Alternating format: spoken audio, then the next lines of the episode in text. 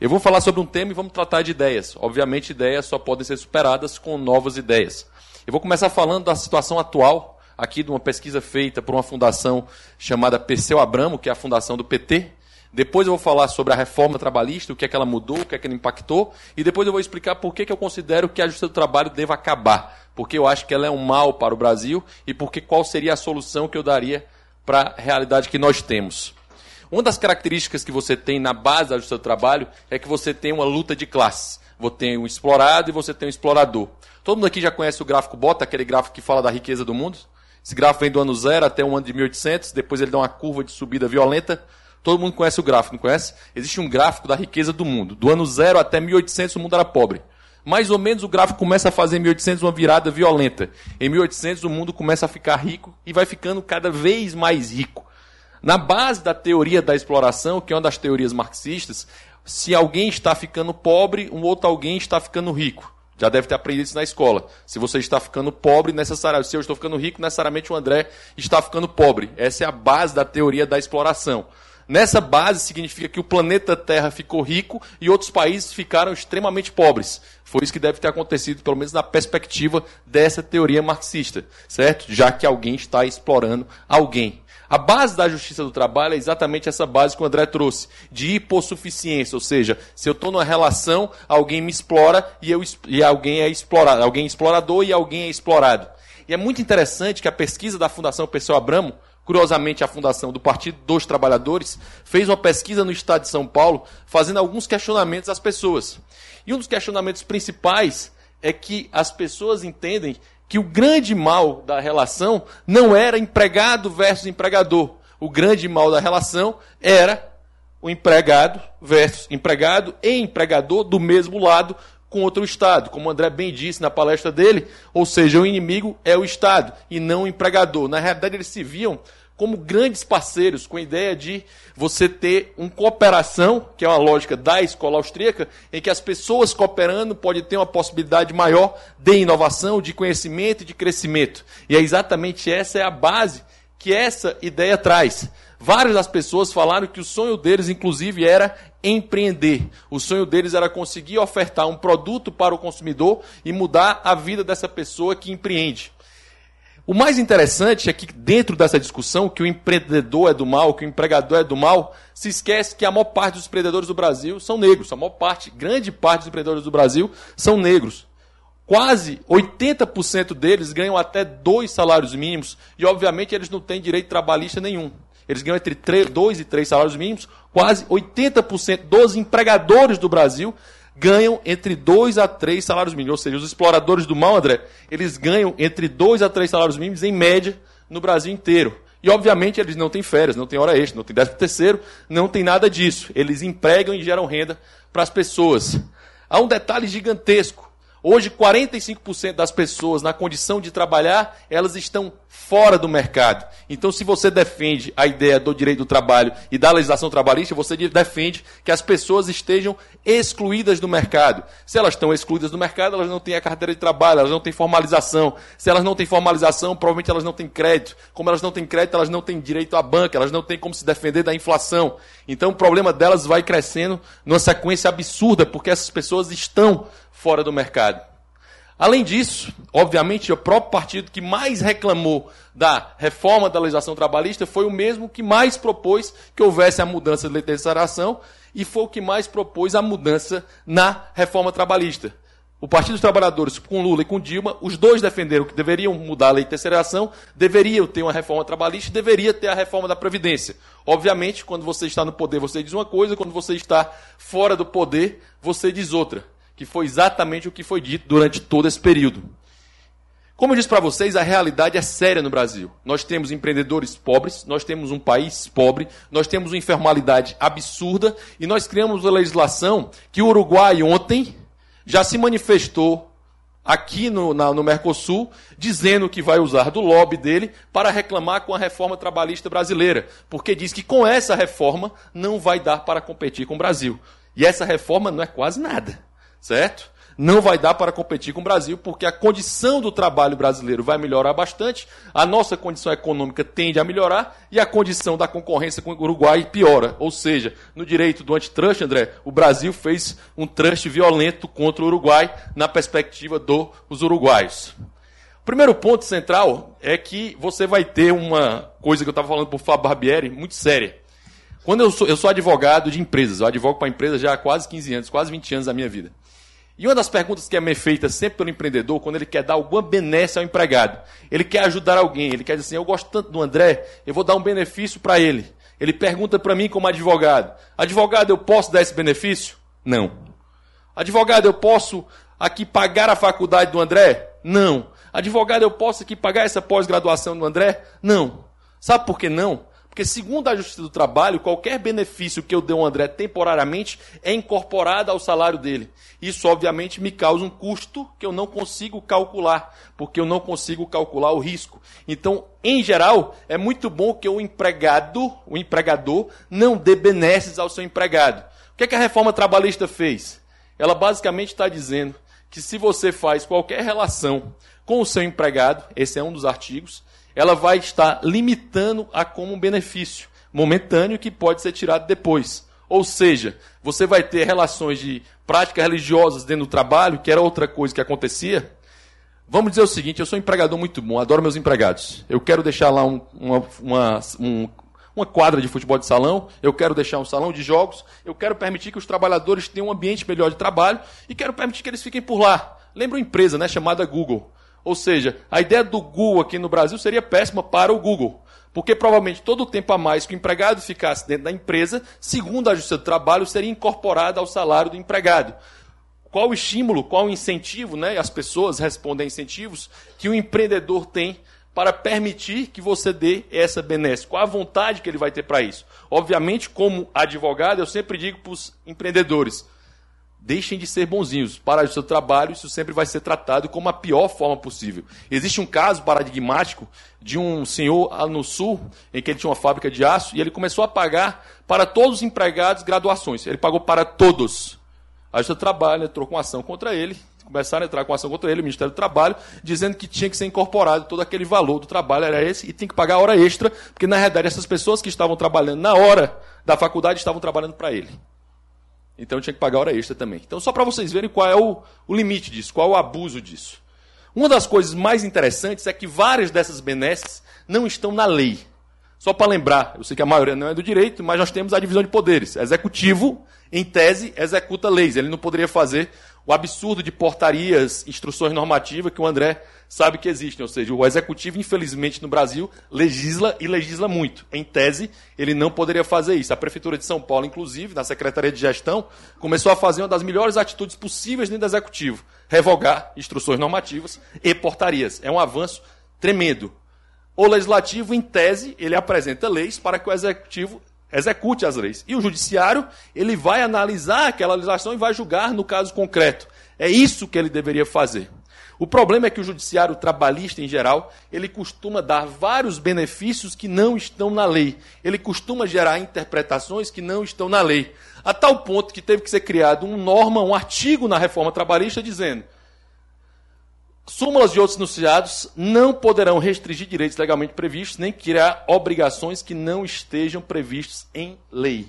Ou seja, eu não posso permitir que um tribunal crie leis. Para isso existe um poder. Essa ideia de divisão de poderes, que a gente sabe que o Estado tem vários problemas, mas os liberais, quando criaram a ideia constitucionalista, essa ideia de divisão de poderes, criaram para ver checks and balances, pesos e contrapesos. Ou seja, esse poder cria a lei, esse poder julga a lei, de forma que eu não tenho uma centralização de poder. Hoje, quando a lógica do direito, quando alguém centraliza poderes em um só poder, isso passa a se chamar de ditadura. Na realidade, quando alguém vem discutir comigo dizendo que o Maduro não é ditador, aquilo ali como é a resposta é jurídica. Se eu concentro o executivo e o legislativo na mão, necessariamente, juridicamente, eu tenho uma ditadura. É assim que acontece, né? Para quem não lembra, ditadura era para proteção do Império Romano, que era concentrado os poderes em nome, o poder de império era concentrado em uma única pessoa. E é exatamente esse o conceito jurídico, e era exatamente um problema sério que você tinha no judiciário.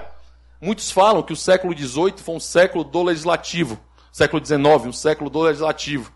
O século XX foi um século do executivo, né? que o executivo criou muito poder. E muitas falam que o século XXI será o século, ou já é o século, do judiciário, ou seja, esse superego em que tudo passa por ele, tudo é analisado por ele, em que ele cria normas e cria legislações. Nós tivemos que criar uma lei para dizer, ó, oh, judiciário, se limite à sua função. Não esqueça que a sua função é ser justiça e não fazer justiça social, como vocês vão ver mais na frente, que alguns juízes entendem que a função deles não é julgar, e sim prestar gentilezas, favores com dinheiro dos outros. Como diria Milton Friedman, nada melhor do que gastar o dinheiro dos outros com os outros. Você não tem qualquer responsabilidade quando você faz isso. A responsabilidade trabalhista. Um dos problemas sérios que você vai ter dentro da responsabilidade trabalhista é que uma empresa que fornece terceirizada ou um empreendedor que já vendeu a empresa, esse cara passa a ser responsável por empresa que faz uma produção da facção, da pedaço da roupa lá no interior do Maranhão, que vende, pra, ele é quarteirizada, vende para terceirizada, que depois vai entregar para a empresa para ela vender. Na lógica trabalhista, toda essa cadeia é responsabilidade do grande empresário do mal. A reforma trabalhista é muito clara em dizer que você é responsável pelos seus atos. Olha o avanço, certo? Algum avanço. Um dos problemas sérios do dirigismo contratual e um dos problemas sérios da centralização de poder em nome do Estado é que a sociedade civil passa a ser, nas palavras de Niall Ferguson, uma sociedade incivil. As pessoas deixam de ter responsabilidade. As pessoas esquecem que a liberdade envolve responsabilidade e um irresponsável que está lá no interior do Maranhão, fazendo muitas vezes trabalho análogo ao escravo, isso existe, certo? Esse cara não é responsável, e sim a grande empresa. É a responsabilidade dele que importa. E é essa uma mudança central que você vai gerar responsabilidades para quem faz isso. Um que ocorre muito comum na, na situação atual, muitas vezes você tem visto muitos venezuelanos migrando para o Brasil. Estão vendo isso? Está acontecendo direto. O Acre tem recebido violentamente os venezuelanos e esses venezuelanos, obviamente, eles saem de um centro menor e passam a ir para um centro maior. Eles estão indo para Manaus, muito grande para a Zona Franca, estão vindo para São Paulo e Rio de Janeiro, muito fortemente para as grandes cidades do Nordeste. Eles estão indo para lá. E, obviamente, esse pessoal está ainda no subemprego, que é um dos maus do salário mínimo, né?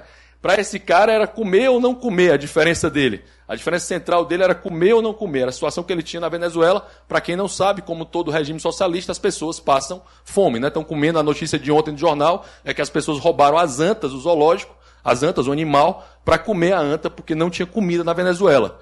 Foi a notícia de ontem à noite do jornal. Então, para vocês terem noção como é crítico. Então, essas pessoas vêm para cá dispostas a ganhar menos que o salário mínimo que é pago para o trabalhador brasileiro.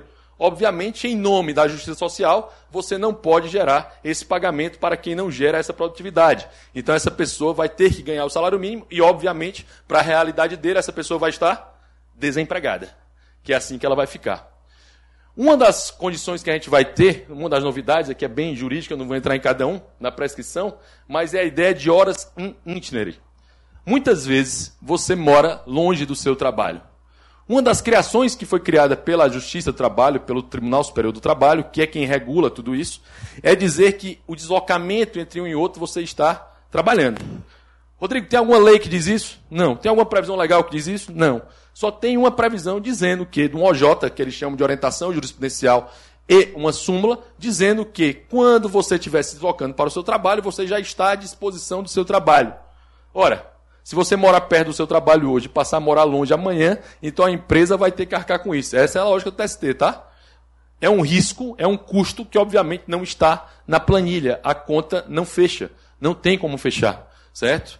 Mesmo que a empresa oferte o transporte, mesmo que a empresa oferte o transporte da sua casa até a empresa, esse deslocamento vale como hora trabalhada. Obviamente, o que é que acontece com a empresa? Ela não contrata ninguém que more longe da realidade. Ela vai contratar sempre quem mora mais perto. Provavelmente para você que mora mais longe, você vai estar fora do mercado dessa empresa. O mercado diminui para você que mora um pouco mais longe. Regra geral, as pessoas que moram mais longe das empresas, como regra geral, são as pessoas mais pobres. Eu não estou colocando indústria, eu estou colocando empresa de serviço, como tudo. Fora essas empresas que moram mais longe, essas empresas, obviamente, não vão contratar você que mora mais perto. Ela vai evitar contratar você que mora mais longe e vai dar preferência a quem mora mais perto. Uma das grandes vantagens, um dos grandes avanços da reforma trabalhista foi a possibilidade de você poder ter alguma margem de negociação, algum avanço de negociação. Ou seja, a liberdade e responsabilidade aconteceu um pouquinho na reforma trabalhista. Uma possibilidade que você, como empregado, pode negociar com o seu empregador é a possibilidade de banco de horas. Ou seja, eu posso, desde que eu trabalhe nos próximos seis meses, receba as horas, eu posso ter bancos de horas na minha empresa. Eu advogo para shopping. Uma das realidades que shopping vai ter muito forte é que as pessoas trabalham, praticamente têm uma folga semanal. E uma folga semanal, normalmente, pela legislação trabalhista dirigista que é, é no domingo. Certo? Então eles têm que ter um dia na semana para resolver a vida deles. Para isso, eles precisam ter banco de horas. As próprias pessoas que trabalham pedem para ter banco de horas. E muitas vezes os sindicatos são quem mais atrapalha essa possibilidade. Agora, você, sozinho, pode negociar isso. Mas isso é a única coisa que você pode negociar sozinho. A não ser que você ganhe o dobro do teto da Previdência. Se você ganhar o dobro do teto da Previdência, André, você provavelmente tem essa relação, você vai ser o que eu vou chamar de uma maioridade trabalhista você tem uma maioridade salarial trabalhista, ou seja, como você ganha o dobro, 10 mil reais, mais ou menos 11 mil reais, você vai poder negociar diretamente com o seu patrão. É a única possibilidade. E eu não tenho dúvida que já já, quando isso acontecer, o seu trabalho vai dar um jeito de dizer que não. Mas você pode negociar com o seu patrão. Todo o resto, todo o restante, aumentou o poder do sindicato negociar. Lembro, quando falam que os sindicatos, que as pessoas terão a possibilidade maior de negociar, essa possibilidade já existia no artigo 6 e 7 da Constituição. O artigo 6 e 7 da Constituição, em especial o 7 já dizia que os sindicatos poderiam negociar várias possibilidades. Inclusive, por exemplo, aqui no ABC Paulista, é muito comum, quando você tem um momento de baixa na indústria incipiente de carros, né, porque a indústria é sempre incipiente, ela sempre precisa ser subsidiada, na indústria, aspas, incipiente de carros, certo? Você tinha a possibilidade de baixar o valor do salário dos empregados. Isso acontecia porque já estava previsto constitucionalmente. Os sindicatos aumentaram e muito a possibilidade deles poderem fazer outro tipo de negociação. Eles ampliaram isso. Obviamente, isso cresce o poder dos sindicatos. Cresce bastante. Aí eu lhe pergunto: por que, que os sindicatos não gostaram dessa reforma? Qual a razão dos sindicatos terem detestado essa reforma? Porque eles aumentaram o poder, eles podem prestar mais serviços para os seus sindicalizados. Eles têm uma margem maior, os sindicalizados vão olhar mais para ele. Teoricamente, eles vão ter uma possibilidade muito maior de fazer isso. Qual é a razão dos sindicatos se incomodarem tanto com isso? Existe uma lógica de law economics, que é uma cadeira que, obviamente, eu e o André gostamos muito, né, de direito e economia, que é follow the money, certo? Siga o dinheiro. Né? Mas isso vale para a corrupção e vale muito para direito e economia os sindicatos perderam uma boquinha violenta chamada de contribuição sindical. Ou seja, contribuição sindical obrigatória que você era obrigado a dar um dia do seu salário para os sindicatos, ainda que você não fosse sindicalizado. O que é um absurdo, que viola, inclusive, viola, inclusive, todas as previsões da Organização Internacional do Trabalho, que é bem socialista, porque viola a liberdade sindical e viola a previsão que você não pode ser obrigado a ser sindicalizado nada, nem pagar por algo que você não recebe. Até pela lógica do direito do consumidor, e querendo ou não, sindicalizado é um consumidor do sindicato, você não pode pagar por aquilo que você não recebe, ou seja, por aquilo que você não quer. Mas não importa, para o Estado nunca importa. Com base nisso, eles perderam a contribuição sindical. E é por isso que os sindicatos se incomodaram tanto com essa modificação. Uma das características que vieram reclamar para mim, que eu acho interessante, e eu já advogo há muitos anos nisso, é a possibilidade de férias partilhadas. Toda vida que vem reclamar para mim, eu pergunto sempre para a margem dos empregados. Pessoal, quem que gosta de partir suas férias? Eu realmente não conheço, né, fora estudante ainda, ninguém que esteja no mercado hoje que queira tirar 30 dias de férias.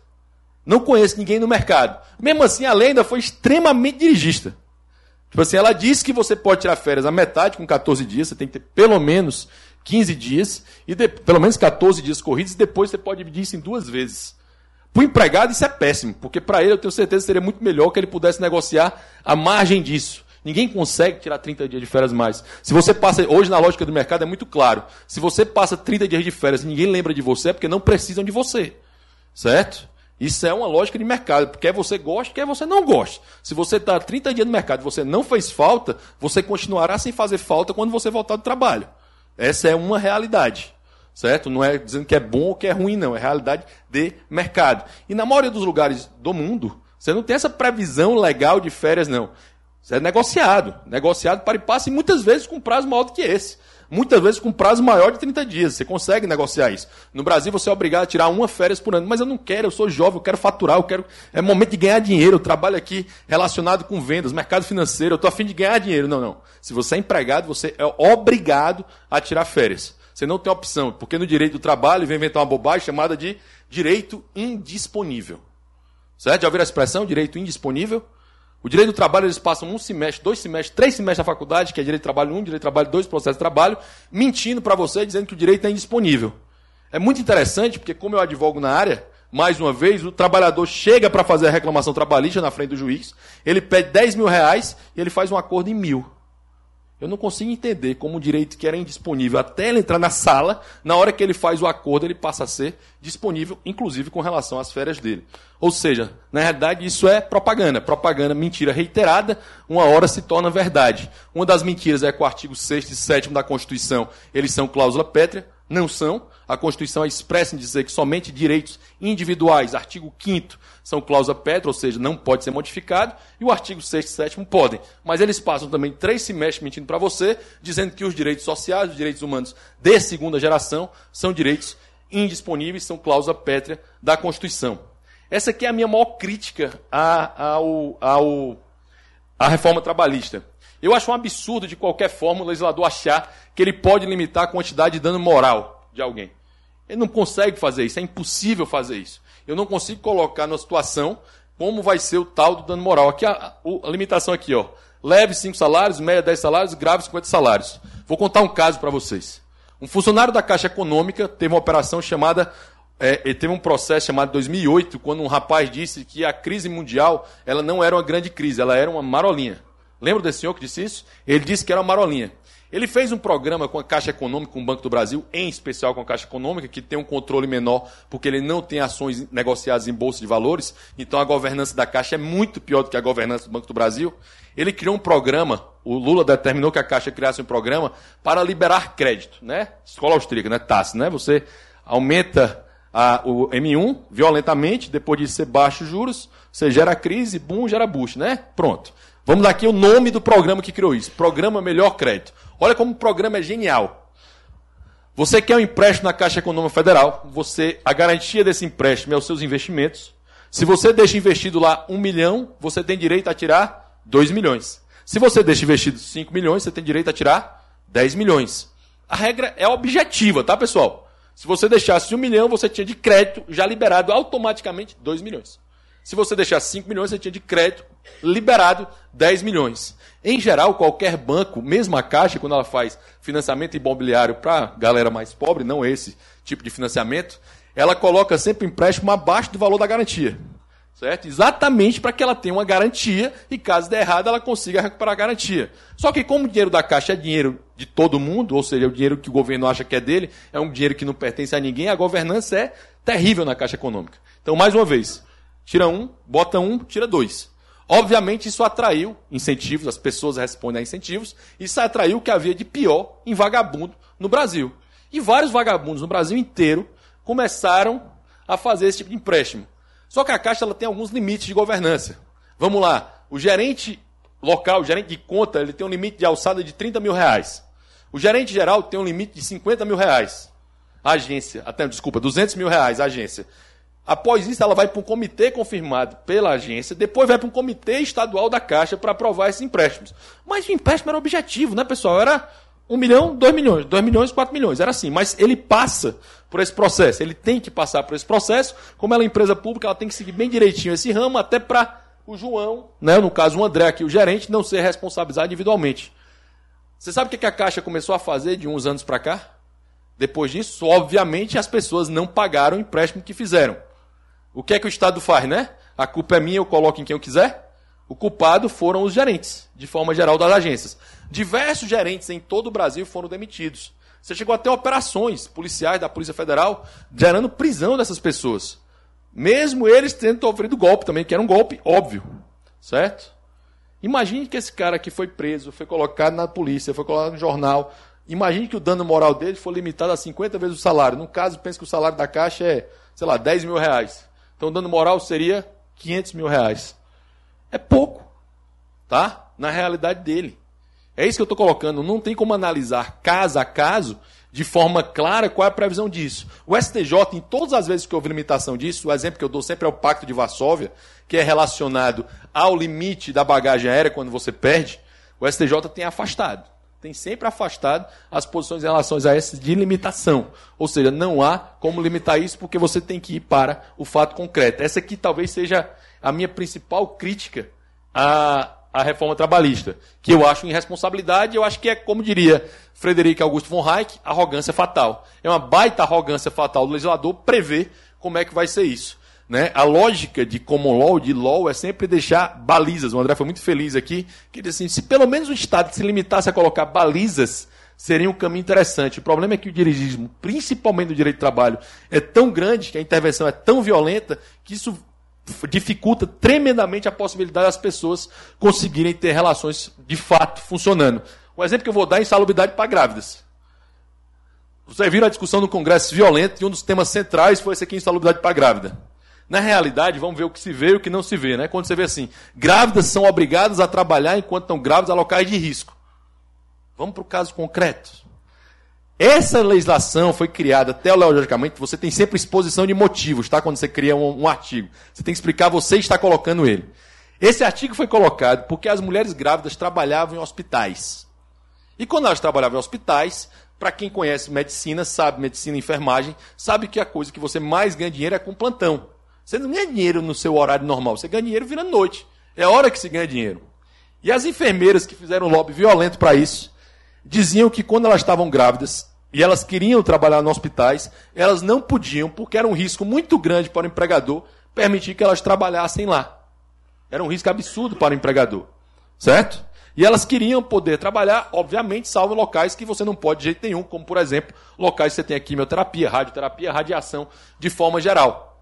E era esse o objetivo da lei. Existe uma proposta que a mudança é fazer o seguinte: as grávidas podem optar a trabalhar desde que elas apresentem um atestado médico e peçam por isso.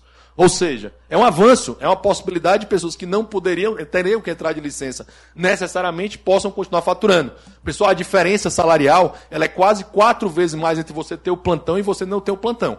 Então você imagine, para quem ganha um salário mínimo, a diferença é disso. Quem ganha um salário mínimo como base. Uma da, uma da, eu já falei dos benefícios.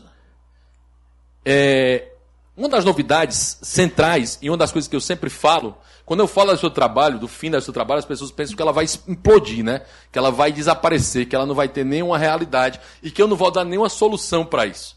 É óbvio que eu vou dar uma solução para isso.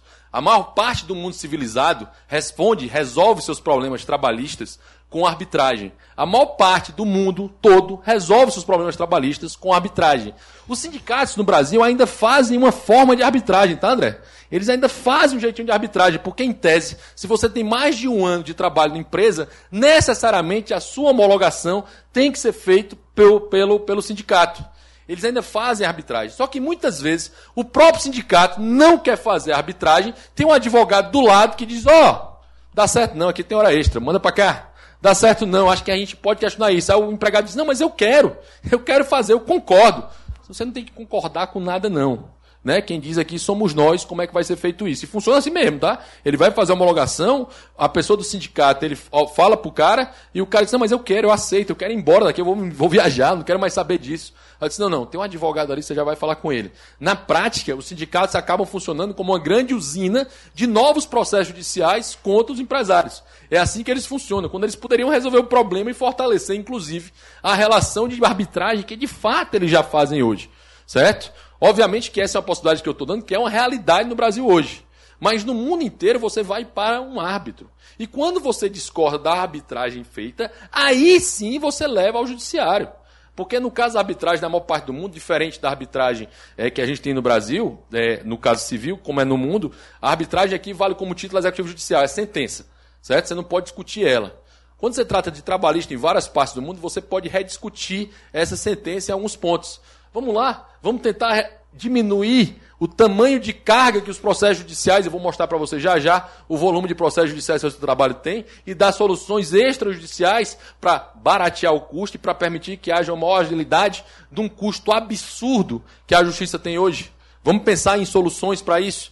E mais, para que, que eu vou ter uma justiça somente especializada, com custo só dela, se eu tenho toda a estrutura de justiça federal funcionando, permitindo que ela pode ser entregar, integrada a ela e resolver esse problema, como eu tenho, por exemplo, dentro das varas do, da, de um fórum, a vara empresarial, a vara do consumidor, eu consigo, a vara de trânsito, eu consigo resolver esse problema sem ter que criar uma nova estrutura, um novo tribunal superior, um novo tribunal inferior. Obviamente, isso vai né, ser muito ruim para as pessoas que fazem parte disso. Tem uma regra sempre falada, né, de RentSync, que grupos pequenos, organizados, eles sempre conseguem fazer muito mais e ter muito mais força do que um grande grupo desorganizado. Esse é o mal de você conseguir, em grupos desorganizados, como é, por exemplo, os consumidores, os pagadores de impostos, né, as pessoas que são revoltadas com aquela tomada, certo? Todo mundo que é revoltado com aquilo não consegue fazer um lobby tão forte para mudar a legislação daquela tomada imbecil, certo? Como, como por exemplo, é exatamente pequenos grupos têm muita força. E, em geral, esses grupos de poder relacionados a tribunais superiores e a tribunais locais têm mais força ainda. Para quem não viu essa semana, nós tivemos um pequeno salário de um juiz de Mato Grosso que recebeu 500 mil reais. Obviamente, ninguém quer perder essa bela boquinha, certo? Esse aqui é o artigo 587. Esse aqui é um gancho, né? Eu vou falar rapidamente de política. Como é, o que é que um liberal pode incomodar?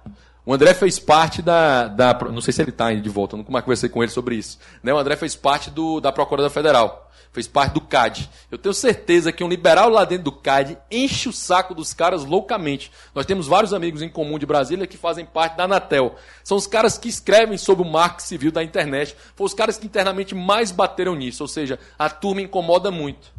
Essa previsão legal aqui foi feita em dois meses de mandato de um deputado federal suplente de Curitiba chamado Paulo Eduardo Martins. Ou seja, essa previsão já melhora a situação do país tremendamente.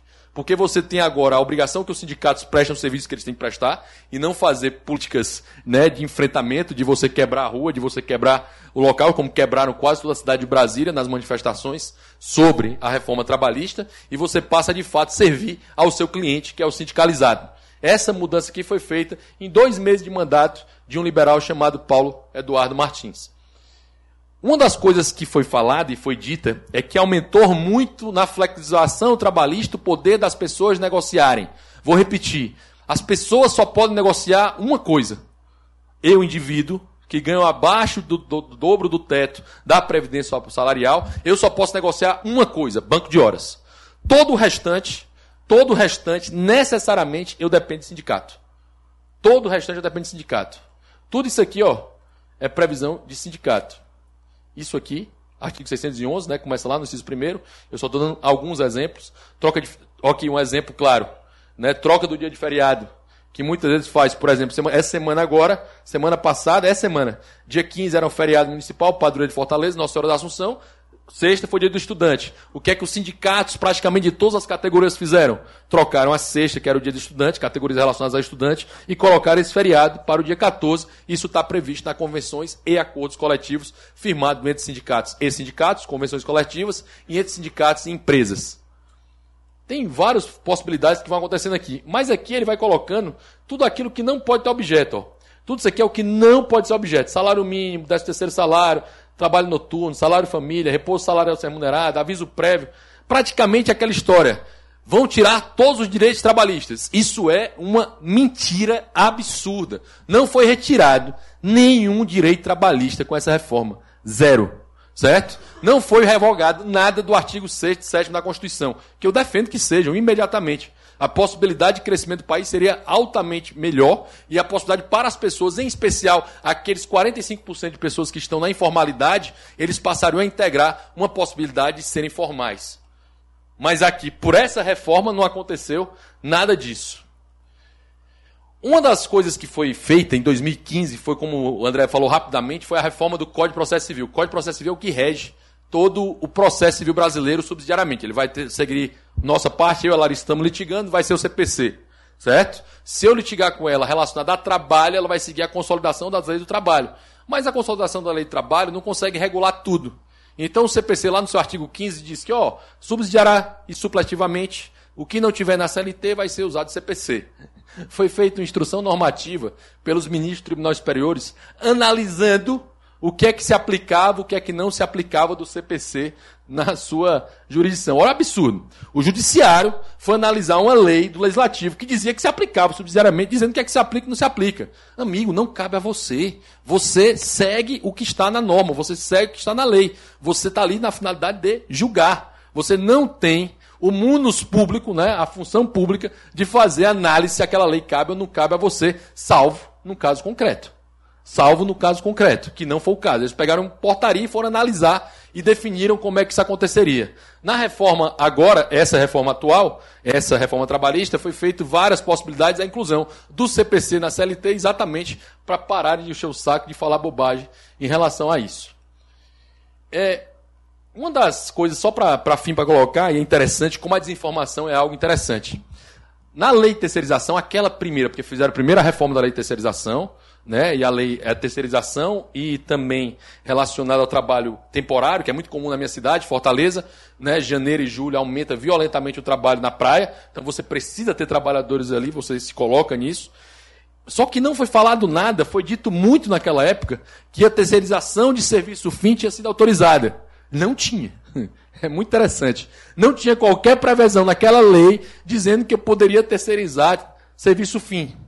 Na verdade, não havia previsão nenhuma disso. Né? E, por fim, e mais uma coisa importante: a análise do que pode e que não pode ser serviço fim nunca foi legal, tá? Foi interpretação do TST, numa orientação jurisprudencial dele, dizendo que trabalhos não podem ter serviço fim. O que é extremamente complicado de ser dito. Para quem já viu um prédio sendo construído, eu já advoguei para várias construtoras, você sabe que você precisa ter uma empresa de cimento, uma empresa de laje, uma empresa de vidro, uma empresa para azulejo. Você não tem como centralizar, verticalizar isso numa só empresa. É completamente impossível, porque são especialidades muito diferentes e muito focadas naquilo que eles fazem.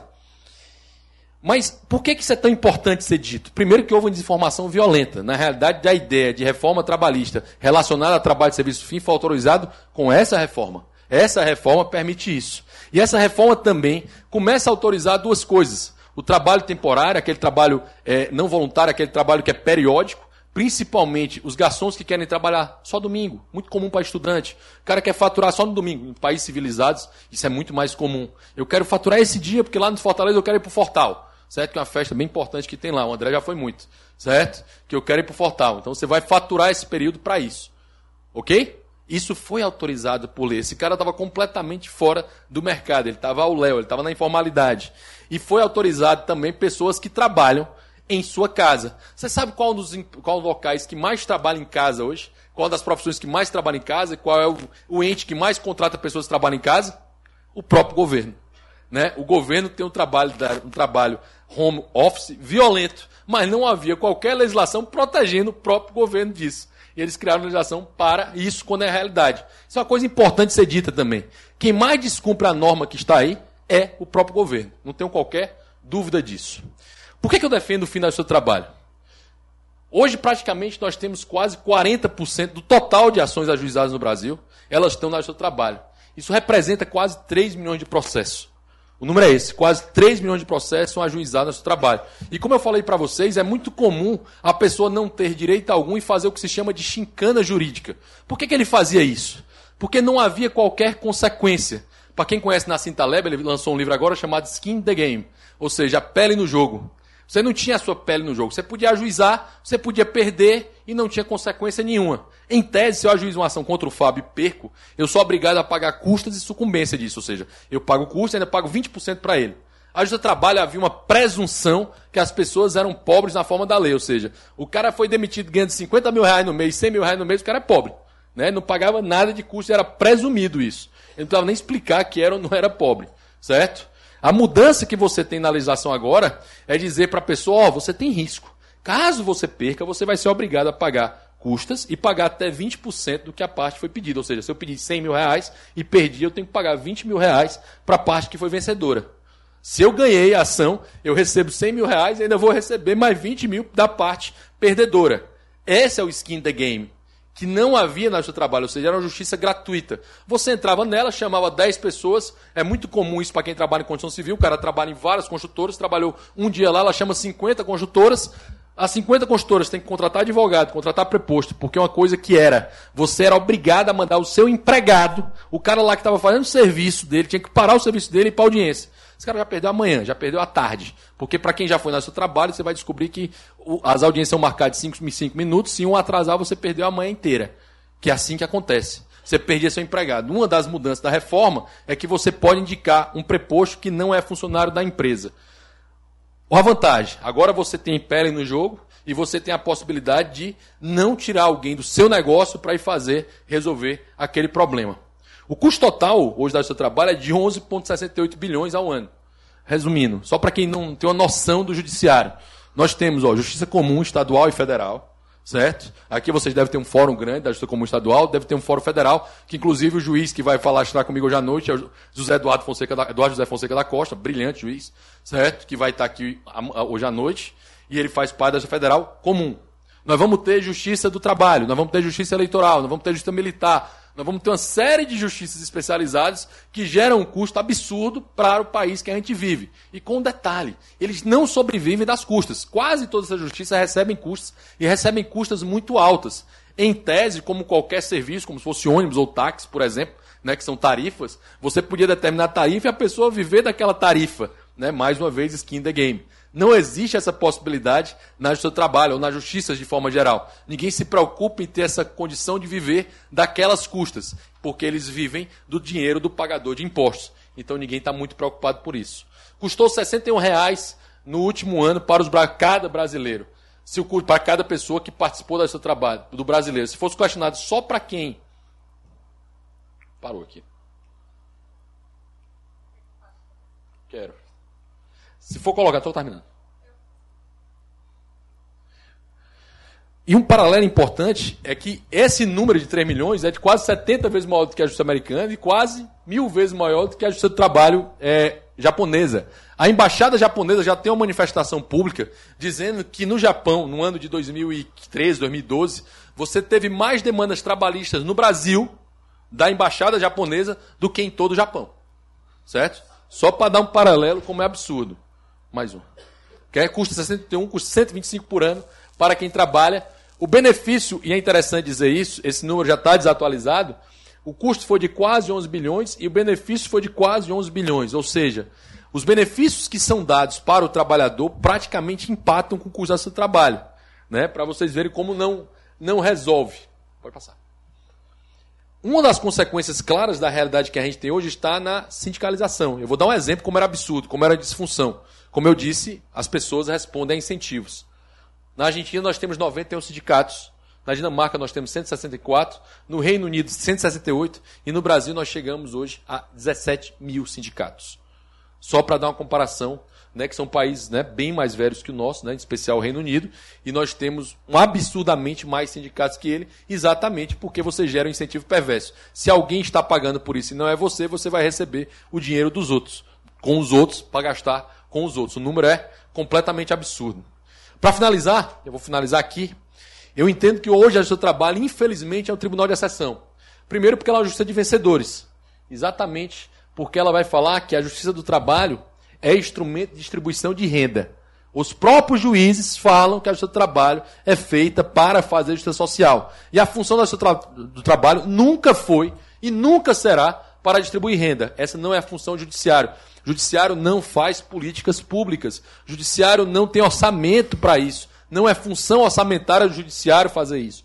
Não tem a mínima condição de fazer isso. Falta para Ela, infelizmente, é uma justiça que você tem uma classe né, privilegiada, que são os trabalhadores, e uma classe maldita, que são os empregadores. Eu já tive demandas em que a ação foi ajuizada dizendo o seguinte: só existem três formas de ganhar dinheiro no Brasil. A primeira é roubando, a segunda é sonegando impostos, a terceira é explorando os trabalhadores.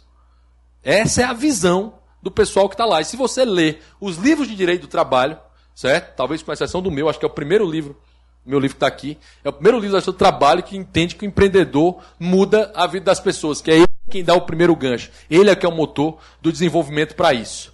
Há uma violação violenta ao princípio da legalidade. A Justiça do Trabalho, em especial o TST, faz o que quer, a tal ponto que teve que, na reforma trabalhista, dizer: Ó, oh, Justiça do Trabalho, você não pode fazer o que quer, você tem que cumprir a lei. Incrivelmente teve que ser feito um artigo dizendo isso. E viola principalmente o direito a um julgamento justo. Eu, infelizmente, já participei de julgamentos em que você vai para a audiência. Normalmente, o trabalho tem esse rito. Você entra com ação, tem audiência de conciliação, audiência de instrução e julgamento. Na audiência de conciliação, o empregador já olhou para o juiz e disse assim: Mas eu paguei todo o valor corretamente sobre a rescisão desse cara. O juiz não interessa. Vamos fazer um acordo? Alguém já foi no seu trabalho para alguma audiência trabalhista?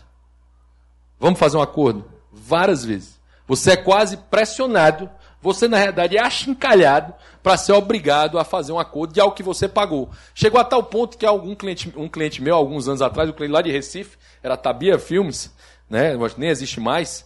A Tabira, Tabira Filmes olhou para mim e disse o seguinte: Rodrigo, eu não pago mais rescisão antes de haver reclamação trabalhista. Porque se eu pagar a rescisão antes, eu vou pagar antes e vou pagar de novo na audiência porque eu sou obrigado a fazer isso. Então você viola. É uma justiça de vencedores, que nunca poderia ser. A justiça é exatamente a ideia, né? pelo menos a ideia, o plano ideal da justiça é aquela venda com a balança exatamente equilibrando as partes.